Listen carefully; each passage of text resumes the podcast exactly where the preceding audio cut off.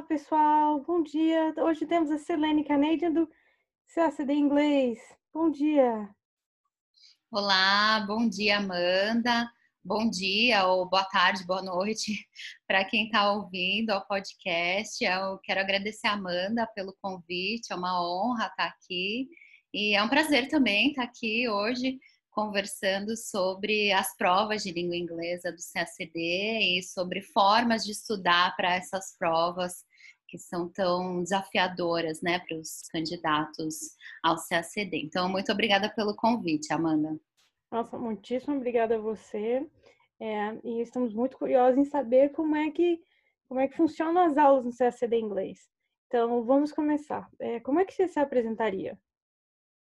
É, bom, os, o curso regular do CACD Inglês é um curso que tem como base a simulação. É um curso no qual eu ofereço simulados da prova de língua inglesa, tanto da prova de primeira fase quanto da prova de segunda fase. Então, os, esse meu curso regular, ele pode ter o formato que o aluno quiser, por exemplo, ah, eu quero treinar só para a primeira fase, ok. Ah, eu quero treinar discursivas, mas eu quero fazer só redação, ok.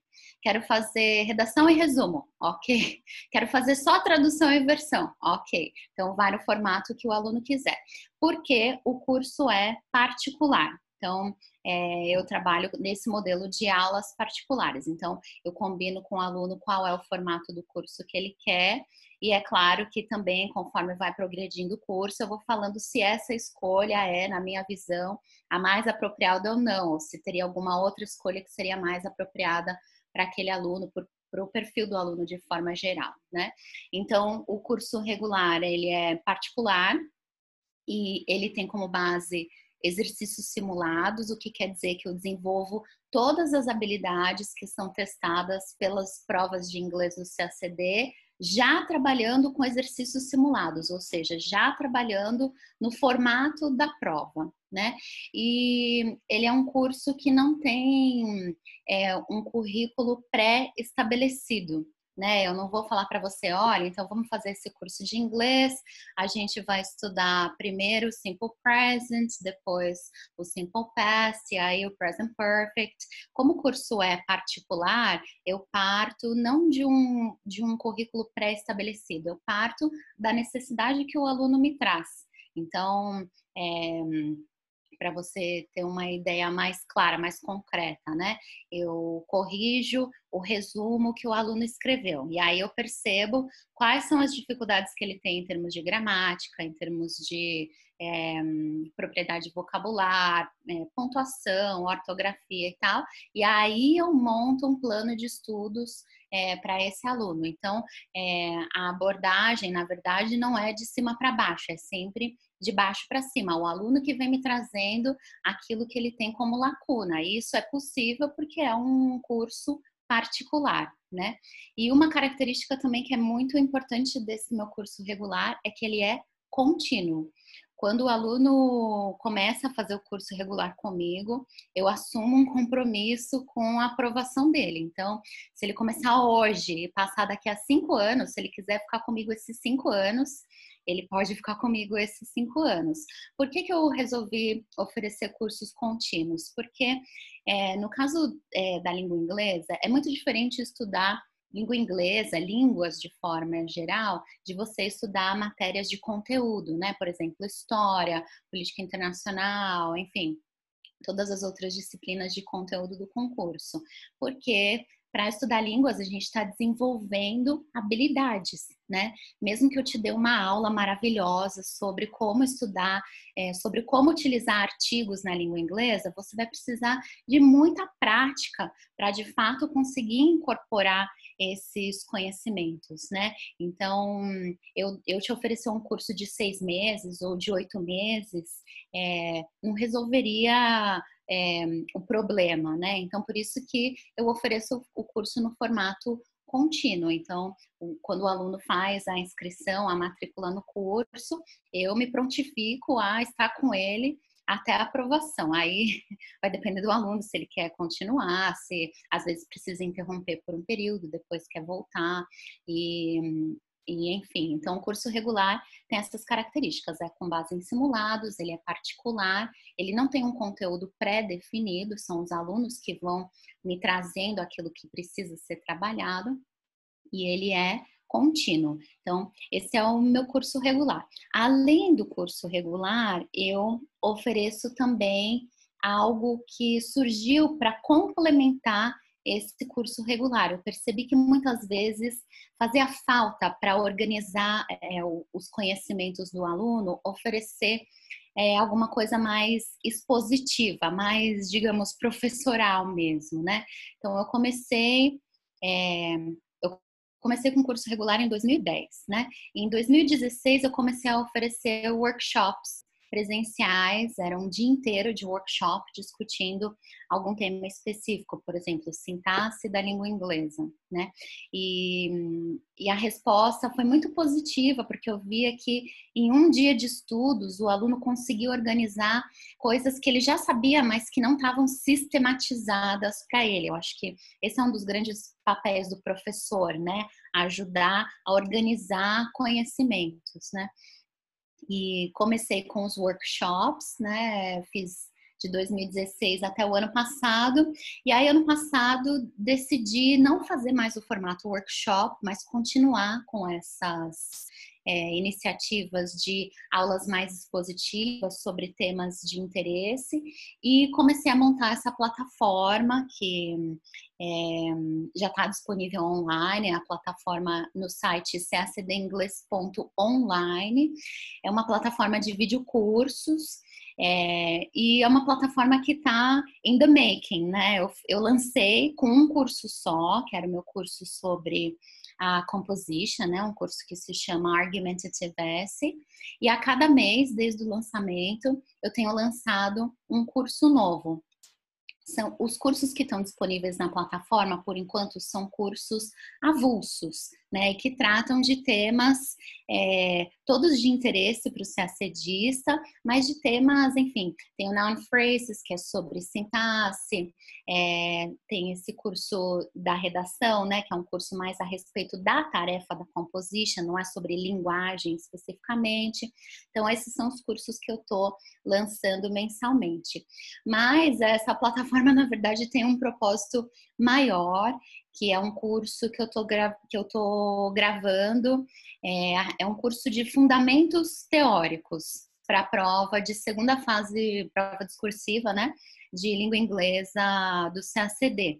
Então, é um curso que é composto por quatro módulos. Tem um módulo de tradução para a língua portuguesa, um módulo de versão para a língua é, inglesa, um módulo de resumo e um módulo de redação. Aí, esse sim, é, eu, eu, imagino que vai ser o carro-chefe dessa plataforma, o curso de Fundamentos Teóricos, para ajudar quem está iniciando na preparação para a prova discursiva de inglês, né? Então, eu vou tratar é, os tópicos como apresentando para uma pessoa que não tem familiaridade, mas também aprofundando alguns conceitos, né? Por exemplo, normalmente quem começa a treinar tradução e versão vem com um paradigma de tradução e versão é, que precisa ser muito adequado, né? Por exemplo, acredita que na tradução a gente traduz palavras, né? Então eu tenho que saber todas as palavras do texto para conseguir fazer uma tradução. Então, é, grande parte do curso de tradução e versão é mudar alguns paradigmas a respeito é, do que, que é uma tradução, o que, que é uma versão é, para o CACD, né?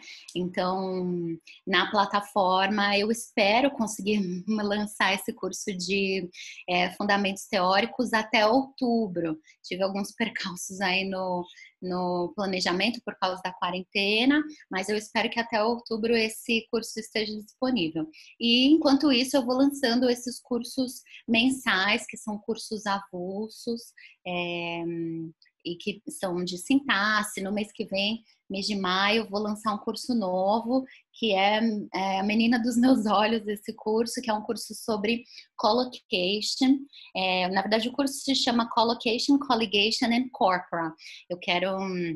Dá para os candidatos ao CACD uma visão bem mais aprofundada do que é produzir texto em língua inglesa, né? Produzir texto não é escolher palavrinha por palavrinha com base no sentido das palavras, né? É preciso utilizar unidades convencionais de língua, utilizar essas combinações de palavras que são idiomáticas, né? Então, é, montei um curso a esse respeito e eu espero que, bom, meus alunos já estão na expectativa porque eu já tinha divulgado e eu espero que tenha uma boa recepção. Devo lançar na primeira semana de maio. Então, então é, basicamente eu trabalho nessas duas frentes, né? Do curso regular, que é o curso de simulados, e esses videocursos, que são cursos mais expositivos, cujo objetivo é organizar conhecimentos, né? Uhum. E é, qual seria a importância da, da prova de inglês para você? Ah, eu, eu a impressão que eu tenho, bom, eu, eu não sei se eu sou a melhor comentadora da, da, da prova é, do CACD de forma geral, né? Eu não conheço em profundidade o que é cobrado é, em, em, todas as disciplinas, na verdade, na maior parte das disciplinas, né? Então, o que eu percebo com base nos comentários dos alunos, de outros candidatos também que não são meus alunos, é que a prova de inglês é um é decisiva né, na, na aprovação dos candidatos. Então, é, e, e ela é, eu acho que ela é particularmente difícil porque a banca tem um nível de exigência que é assim, é quase que absurdo, né? Nessa prova, é uma prova extremamente difícil para fazer, até para quem tem é, domínio pleno do idioma, né? E ela é muito difícil, né? Estou falando mais especificamente da prova de segunda fase ela é muito difícil é, por dois motivos, eu acho. Em primeiro lugar, o formato das tarefas, né? Você pedir para uma pessoa traduzir um texto para o seu próprio idioma e para uma língua estrangeira sem qualquer tipo de consulta num tempo tão curtinho, né? E a tradução é uma habilidade que a maior parte dos candidatos não desenvolve a estudar língua inglesa, né? Tem muita gente que acha, ah, se eu falo inglês e falo português, eu sei traduzir. Mas a tradução, na verdade, envolve uma série de outras habilidades, né, que a gente chama de competência é, tradutória e que precisam ser desenvolvidas, né, para além do conhecimento da língua inglesa, para além do conhecimento da língua portuguesa, né. Então, esse formato da prova, também a tarefa da, da composition, né? A banca pede conhecimentos de um gênero textual que é muito específico, né? E a banca quer ver todas as convenções associadas ao gênero é, devidamente aplicadas. Então, o formato da prova de inglês já é um, um super desafio, né? E para além disso, o nível de competência linguística que a banca exige nas correções também é assim altíssimo, né? Eu, eu passei muitos anos antes de trabalhar com CACD preparando candidatos para o antigo CPI, né? Que é a prova, o antigo Proficiency, que é a prova é, mais alta, né? Do nível C2 de Cambridge, né? Trabalhei muitos anos preparando para todos os componentes da prova e tal quando eu cheguei no CACD, eu fiquei assustada. Eu falei, como que cobra isso? Uma prova que não tem consulta, né? Não pode consultar nada e cobra collocation, cobra colligation, sem contar o repertório que o candidato precisa ter para escrever uma redação, né? Repertório de leituras. Então, é uma prova que tem um formato muito difícil, inclusive para quem já tem é, domínio pleno do idioma, que eu acho que muita gente se frustra um, um pouco, né, quando começa a estudar inglês para o CACD, é, é, gente que já morou X anos fora, fez doutorado fora. Eu já tive aluno que é professor de letras em universidade e que quando começa a se preparar para essa para esse para a prova de segunda fase, né, do, de inglês do CACD, que fala que absurdo, então eu não sei nada de inglês, mas não é que a pessoa não sabe nada de inglês, a pessoa tem as competências comunicativas muito bem desenvolvidas, que é isso que a gente utiliza, digamos, na vida real, né, na vida fora do CACD. Mas o CACD não cobra só competências comunicativas, né? Cobra competência tradutória, cobra é, aquilo que a gente chama de native-like mastery of the language, né? Um domínio do idioma como um, um nativo, um falante nativo do idioma teria, né? Numa prova que dura cinco horas, né? Então, é, o nível de exigência é altíssimo. Então, eu acho que a prova de inglês se destaca é, das outras provas, né, em termos de importância, por causa de toda essa dificuldade que ela traz e de uma preparação que, de fato, é, não adianta você fazer um curso de seis meses e você estar tá preparado. É uma preparação que, pelo menos a meu ver, precisa ser contínua. Sempre tem alguma coisa para melhorar, mais vocabulário para adquirir, mais leituras para fazer, né?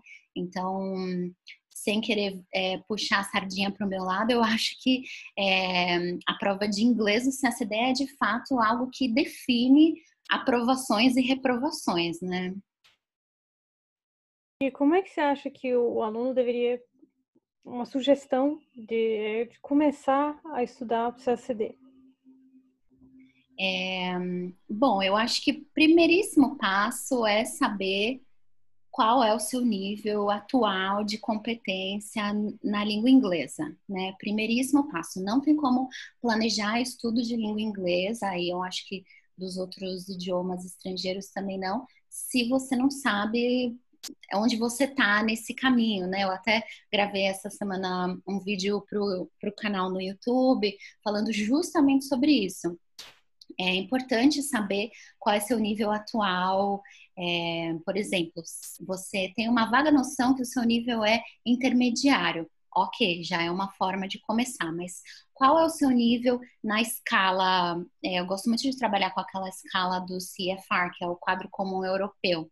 Então, você é nível A1, A2, B1, B2, C1, C2.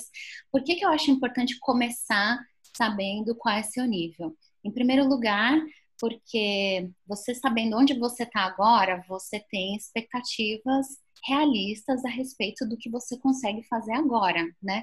Tem, eu recebo muita procura de gente que quer iniciar o curso regular comigo, é, só que a pessoa tem nível A2, é, enfim, nível iniciante. É, não é possível, até falo para os alunos, para as pessoas que me procuram né, no e-mail, começar já simulando com um nível iniciante de inglês, né? Primeiro, é, é extremamente frustrante, porque o conhecimento que você tem naquele momento ainda não possibilita que você produza textos naquela extensão e com aquele tipo de, de é, prescritivismo gramatical, etc. Né? Então, é importante, em primeiríssimo lugar, saber onde você está, para que você não fique frustrado e para que você entenda exatamente quanto que falta para você chegar lá no nível C2, né, que é o nível máximo da escala aí do quadro comum europeu. Não, como eu já disse, né, não que o nível C2 é, seja o nível cobrado pelo, pela banca de inglês. O nível cobrado pela banca de inglês é acima do C2, né? Porque é, sai, sai, totalmente fora dessa escala, porque o nível C2 não contempla enfim, a, a, escala do CFR é uma escala montada com base nas competências comunicativas.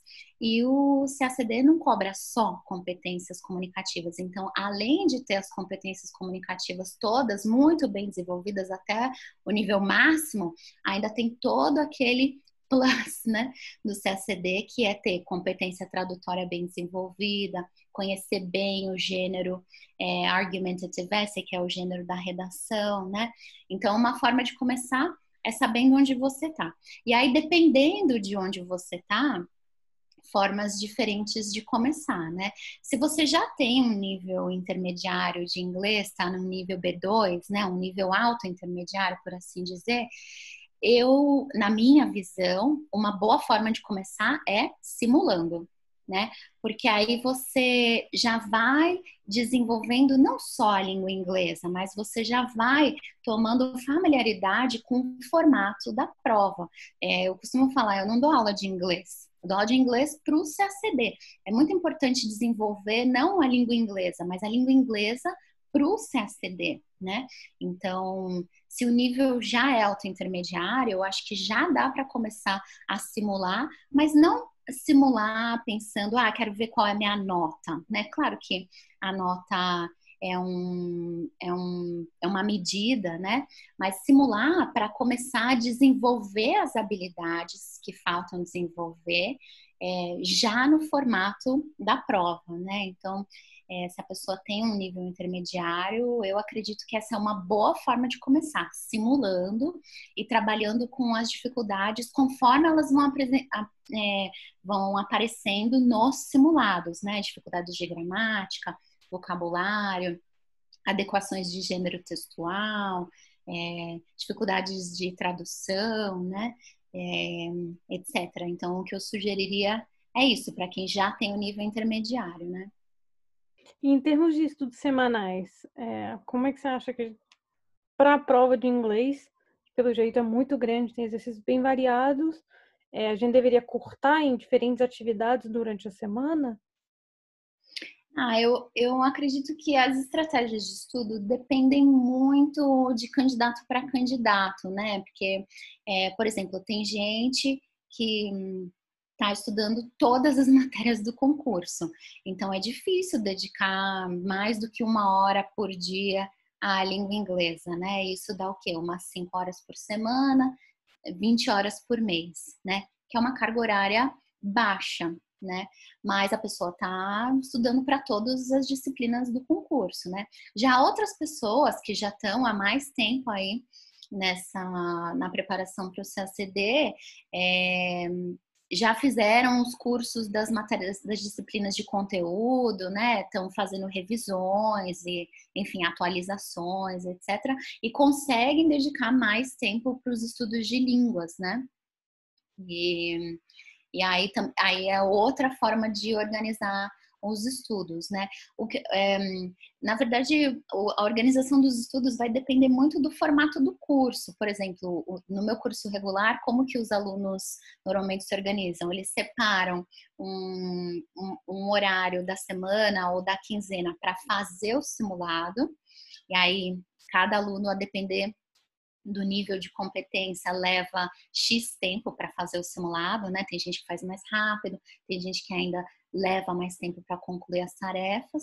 E aí depois que o aluno recebe o, o arquivo de feedback, né? Eu mando o feedback escrito para eles. Ele vai separar um tempo para estudar esse feedback, entender quais foram os erros e junto com o arquivo de feedback eu já envio também as algumas sugestões de atividades complementares aos simulados para ajudar a, a, entender os erros e a evitar aqueles erros, né? Então, por exemplo, no seu simulado de redação, você teve um erro com, enfim, com tempo verbal, past perfect.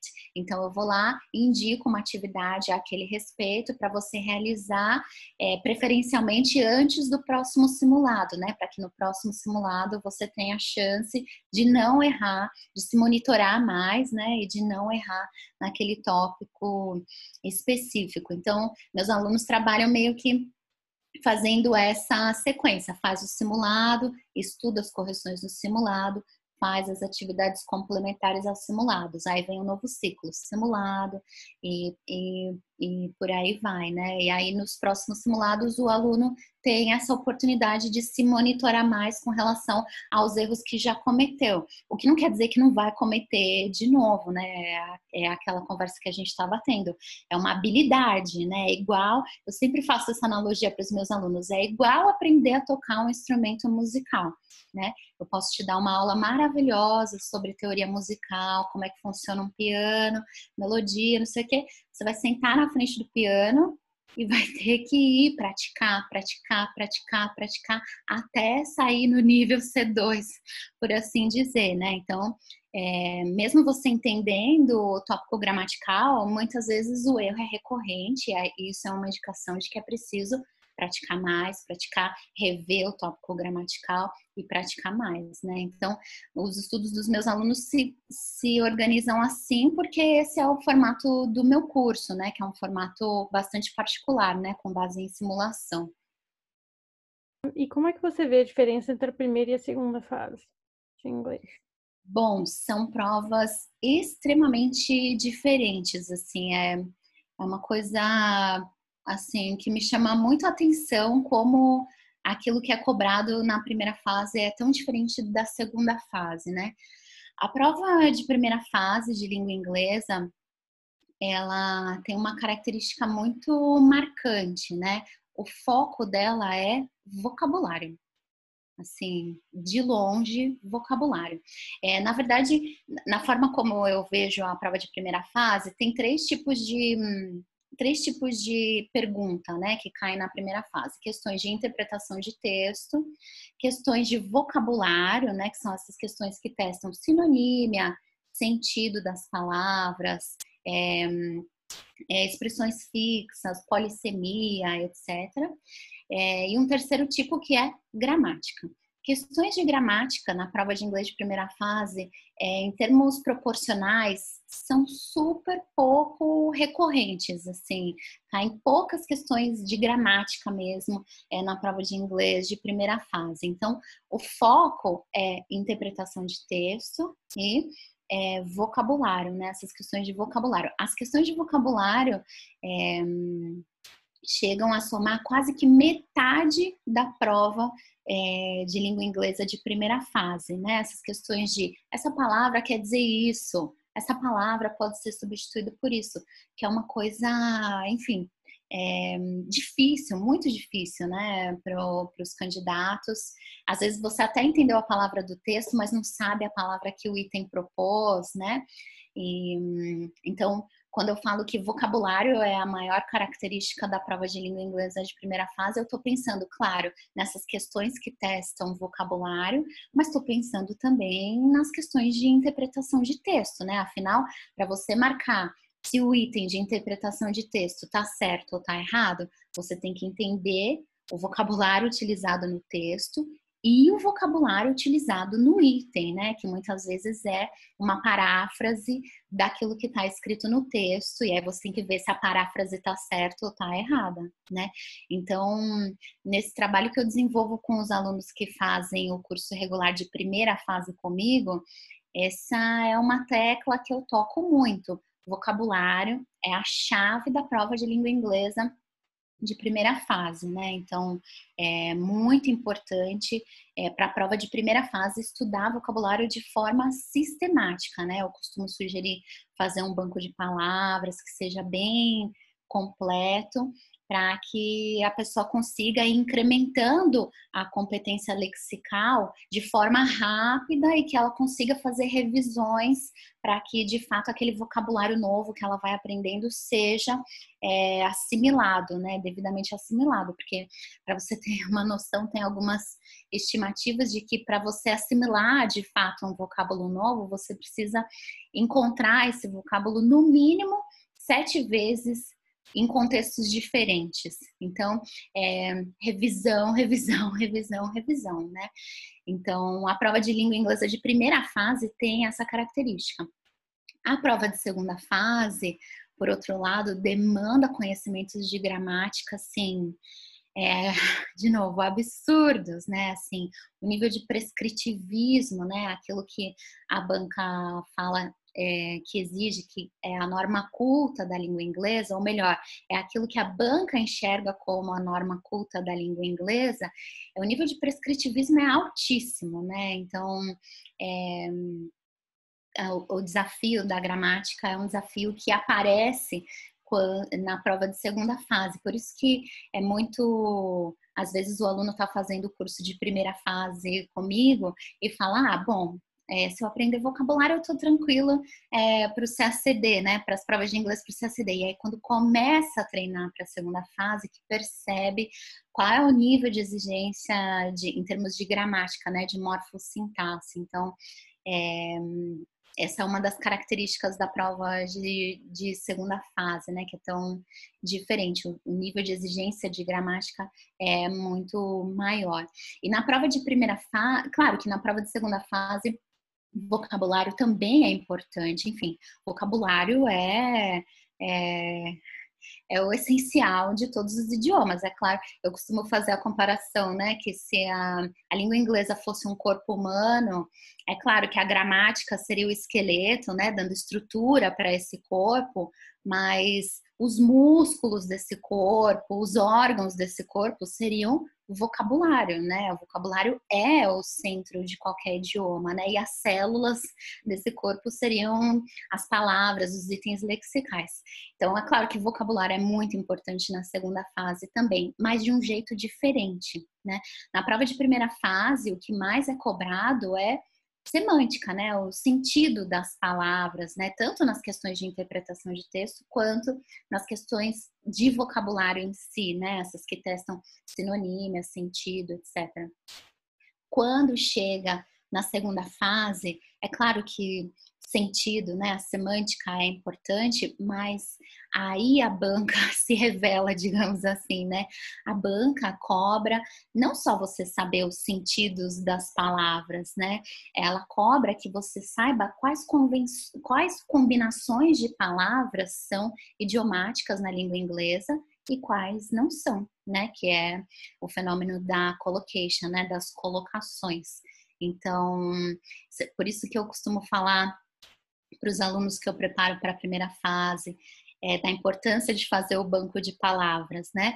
E a, é, não só é importante manter um banco de palavras, mas o banco de palavras não ser só a palavrinha nova, seguida da definição ou de uma tradução, que isso até pode ajudar o candidato na prova de primeira fase, afinal, é o sentido da palavra que é testado na primeira fase. Mas quando chega na preparação para a segunda fase, saber só o sentido da palavra não garante que a pessoa vai saber utilizar a palavra corretamente em termos é, de sintaxe, em termos de uso mesmo, né? Então, é, esse é um dos perigos de compartamentalizar a preparação para a prova de língua inglesa em primeira fase e em segunda fase, porque como a, a primeira fase e a segunda fase têm características tão diferentes, se a pessoa está se preparando só para a primeira fase, ela pode achar que só aquilo já é suficiente. Aí, quando chega na segunda fase, vem é, aquela percepção de que, nossa, eu tenho um longo caminho ainda pela frente, ou pior ainda, eu tenho muito retrabalho para fazer com esse meu banco de palavras que eu foquei só em sentidos, né? Ou pior ainda, em traduções, né? Eu costumo falar para os meus alunos de primeira fase para não colocarem uma tabelinha, uma coluna de tradução no banco de palavras, né? Porque é, não para não pensar em português, eu não acredito nisso de não pensar em português, é, mas porque esse tipo de informação pode levar o candidato a pensar que toda vez que aquela palavra ocorrer, a tradução dela é aquela. E isso não é verdade. Tradução sempre depende do contexto, né? Então, é, esse, esse tipo de coluna de tradução, muitas vezes acaba levando o candidato a ter uma percepção mais estreita do que é a língua, do que é a tradução, né?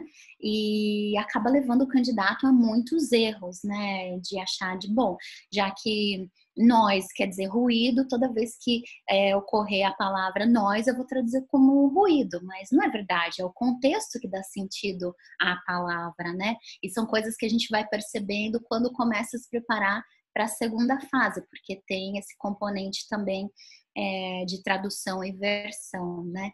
Então, como você pode ver, são provas bem diferentes, né? Que testam coisas, testam as mesmas coisas, mas com intensidades e de formas muito diferentes, né?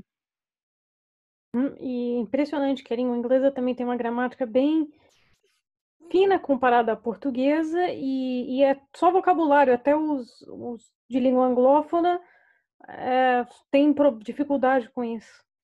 Sim, sim. E essa questão, é, você trouxe uma questão muito também que é muito particular do CACD, né? A sintaxe da língua inglesa. Primeiro que sintaxe é uma coisa que quem estudou inglês em escola de idiomas, enfim, o caminho normal que as pessoas percorrem, não viu sintaxe de forma organizada.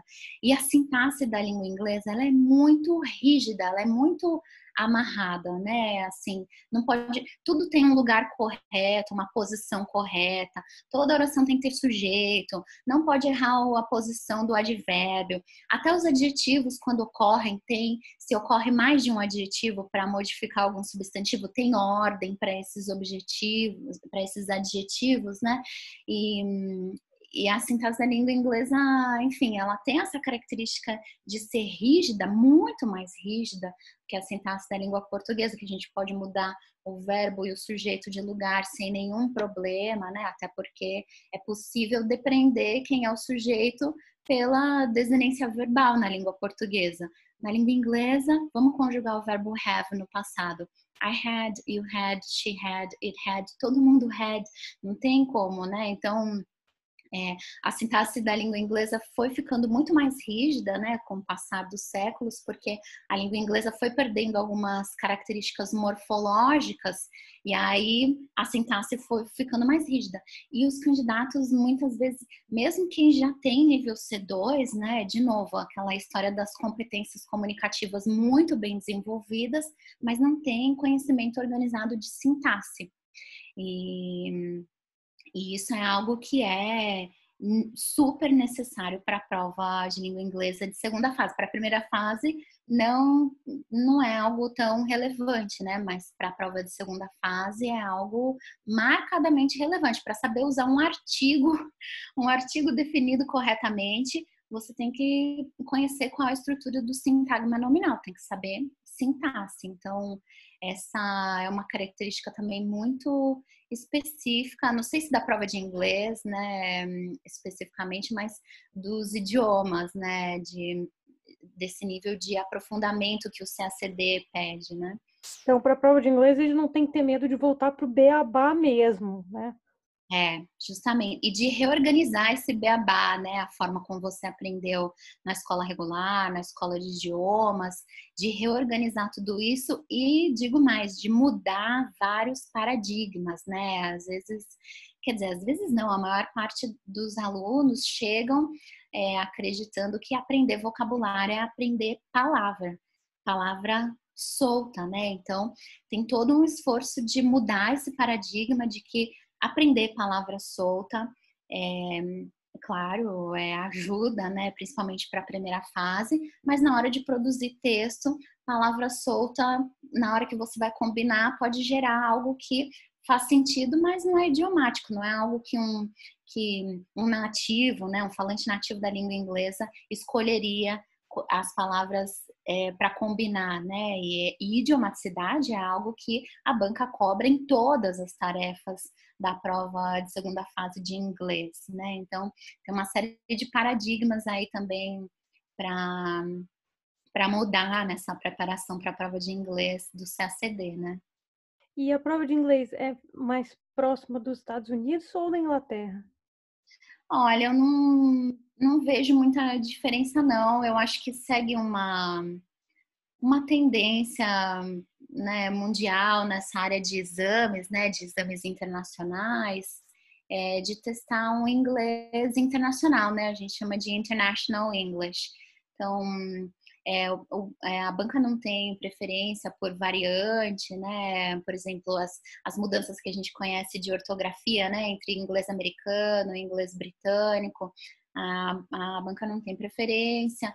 É, diferenças em termos de vocabulário também, né? Vocábulos específicos do inglês americano, é, do inglês britânico, também é, acho que isso não é uma preocupação, né? Às vezes tem aluno que me pergunta, ah, mas eu estudei inglês é, na Austrália, você acha que tem algum problema? Não, é, nenhum problema, é só se adequar à norma culta, né? Ou, como eu sempre digo, aquilo que a banca vê como norma culta, porque, é claro, é, quando a gente fala de prescritivismo, sempre tem uma dose de arbitrariedade, né? A pessoa falar que a língua deve ser falada assim, quer dizer que ela, ela tem uma visão da língua, então é arbitrário, né? Então, por isso que é tão importante isso, é, eu sempre falo, é, você se preparar para a prova de língua inglesa para o CACD, não com um professor de inglês, mas com um professor de inglês para o CACD, que conheça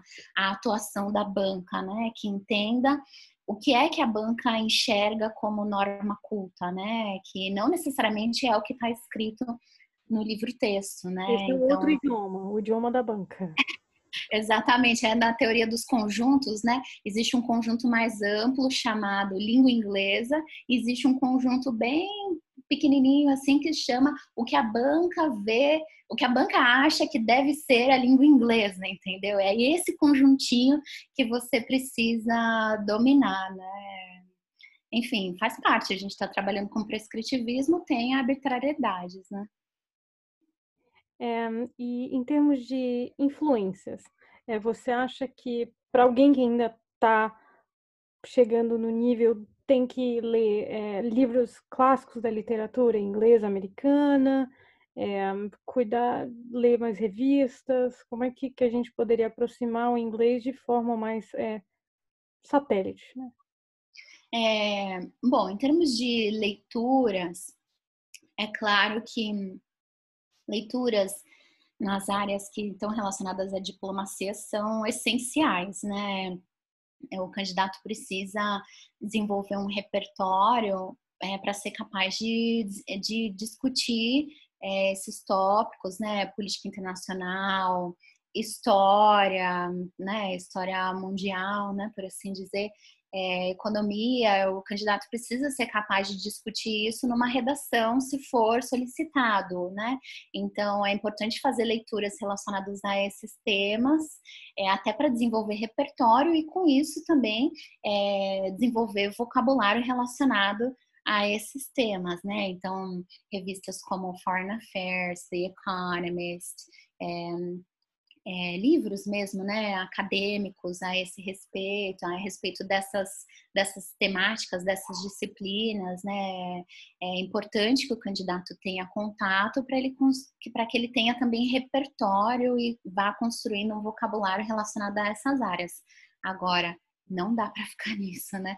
A maioria dos candidatos já faz isso, né? Porque para estudar história, geografia, política internacional principalmente, muitas vezes eles usam é, matérias, é, textos na língua inglesa, né? Isso é ótimo, muito bom, mas não dá para se limitar a isso, né? Tem que é, literatura muito importante também.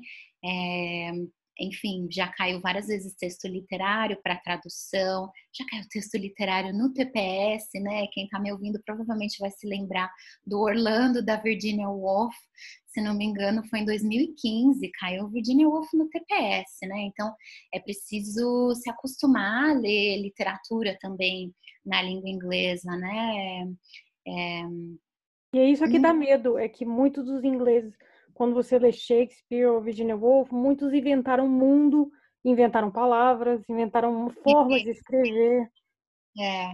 É, eu não me preocuparia nessa, nessa leitura de literatura, né, de textos mais literários, eu não me preocuparia tanto em anotar as palavras novas, né? O que eu, o que eu costumo sugerir para os meus alunos, e até essa é atividade que a gente faz no clube de leitores, né? Eu tenho um clube, um book club, né, com os meus alunos do curso regular.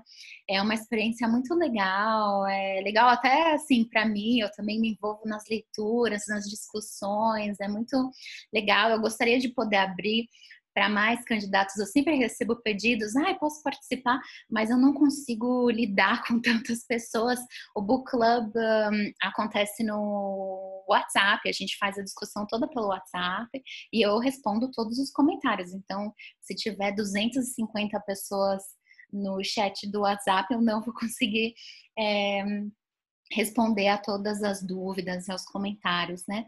Mas para essa atividade do book club, o que a gente faz é o que eu sugiro que seja feito com essas leituras mais literárias, que é extensive reading.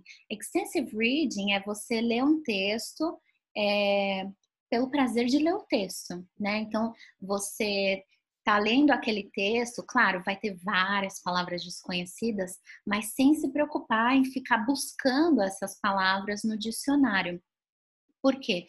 O objetivo de extensive reading é você desenvolver uma leitura fluente. Se você ficar parando toda hora para pesquisar no dicionário, não há fluência, né? Há interrupção. E, e, e aí o, o, aluno normalmente fala, ai professora, mas eu me sinto tão mal lendo o texto, não paro para olhar esse monte de palavra nova, vai que cai no CACD. Mas essa é a questão do extensive reading. O extensive reading é uma das melhores formas de você ganhar vocabulário incidentalmente, sem pesquisar aquele vocábulo, você acaba incorporando o vocábulo pelos contextos, né? O vocábulo vai recorrendo e você vai entendendo o que, que ele quer dizer pelo contexto, né? É, é, a gente faz isso em língua portuguesa também, né? Todo livro que a gente lê em língua portuguesa tem vocabulário novo, ainda mais se você está lendo Jorge Amado, enfim, ou até coisas mais, mais próximas aqui é, de nós, sempre tem vocabulário novo e a gente não para toda hora para ir no dicionário, a gente vai incorporando aquele vocabulário de forma incidental. Então, o que eu sugiro fazer em termos de leituras literárias é isso, extensive reading, né? Ler pelo prazer de ler, ler pela compreensão é, geral do texto e não compreensão total do texto e curtir a leitura, é, se envolver com o desenvolvimento da prosa literária, que é diferente de um texto acadêmico, é diferente de um artigo de jornal, né? Então, muitas vezes os candidatos têm dificuldade com traduções que são mais literárias, até por causa da forma como o texto se desenvolve, né? É muito diferente de um texto acadêmico, texto é, de uma publicada numa Foreign Affairs, né? Então é essencial. E para além dos textos de diplomacia, para além dos textos literários, é importante ler de tudo, né? Já caiu na primeira fase textos sobre astronomia. É, né, ano passado, foi ano passado, caiu aquele texto sobre My Fair Lady. Enfim, todo tipo de leitura. Tem aluno que me pergunta, ah, professora, mas em qual campo semântico eu devo focar os meus estudos? Todos que você puder, né? Não, não, não, não, a banca não faz essa restrição, não faça você essa restrição, né? Então, é, quanto mais você conseguir é, englobar nas suas leituras, é, melhor, né? Mas aí, essas leituras de extensive reading, eu sugiro nem contar como horas de estudo de inglês, sugiro contar como horas de lazer, afinal, você está lendo. É, pelo prazer de ler, escolha um livro que você gosta, né? Não, não, ah, eu vou ter que ler Virginia Woolf porque já caiu na prova. Não precisa ser Virginia Woolf, pode ser algum outro autor que você tenha mais, que você goste mais, ou você gosta de ler romances policiais, lê um romance policial em língua inglesa, né? É, então faça essas leituras literárias é, fora do horário de estudo de inglês, no seu tempo é, de lazer, né? Uma leitura pelo lazer mesmo. E para terminar nossa entrevista, qual seria a sua Sim. mensagem para os CACDistas ouvindo a gente? É, bom, eu, assim, nesses 10 anos que eu tenho de experiência com o CACD, especificamente, o que eu percebo é que a prova de língua inglesa mexe muito com a autoestima de muita gente. E é, principalmente de quem já tem conhecimentos avançados do idioma, quem já morou fora, quem já trabalhou utilizando o idioma. É, quem já deu aula do idioma, enfim. Então, assim, a minha, minha mensagem especificamente a respeito dos estudos de inglês é não deixe o formato da prova de inglês do CACD, tanto de primeira quanto de segunda fase, mexer com a sua autoestima. O que é testado nessa, nessas provas, né, primeira e segunda fase, não diz nada a respeito da sua capacidade de se comunicar na língua inglesa, que é o que realmente importa no mundo real, né? A, a prova de língua inglesa tem esse formato específico e o que você precisa é se adaptar a esse formato específico. Então, é, não, aliás, não deixe nada na prova do CACD mexer com a sua autoestima. É, você é capaz, você é inteligente, você é capaz de aprender. Só é preciso é, estudar é, de forma organizada, tendo objetivos claros, objetivos factíveis, né? No caso de língua inglesa, factíveis para o seu nível atual, e não deixe essa prova mexer com a sua autoestima, não questione o seu valor, a sua capacidade, a sua inteligência é, com base nessa prova tão específica, né? Ela tem um formato específico, o que você precisa fazer para se dar bem nessa prova é conhecer o formato específico e estudar de forma organizada, disciplina, planejamento. E resiliência, muita resiliência. Bateu na trave, voltou, continua, não sai, não sai do jogo, né? Isso também é muito importante. É claro que é, tem momentos de muita frustração nesse CACD para os professores também, mas resiliência é chave para esse concurso, né? Quem passou foi quem não desistiu, apesar das dificuldades, né? É. E onde é que a gente pode encontrar o seu curso? É, bom, eu tenho um site hum, geral a respeito de todos os cursos que eu ofereço, que é o cacdinglês.com. É, lá tem informações sobre o meu curso regular, informações sobre é, os cursos, os videocursos, etc. Se você quer acessar direto a minha plataforma de videocursos, aí o site é cacdinglês.online. É lá que vai encontrar esses videocursos é, que eu falei, né, os avulsos e logo mais o curso de fundamentos teóricos. E eu tenho um terceiro domínio, é, que é o cacdinglês.blog, é, onde eu publiquei alguns é, posts a respeito de estudos de língua inglesa para o CACD. Eu falo um pouco, por exemplo, sobre extensive reading, falo sobre collocation, então tem uns textos legais lá para quem está começando a preparação e também para quem já está se preparando para a prova de língua inglesa.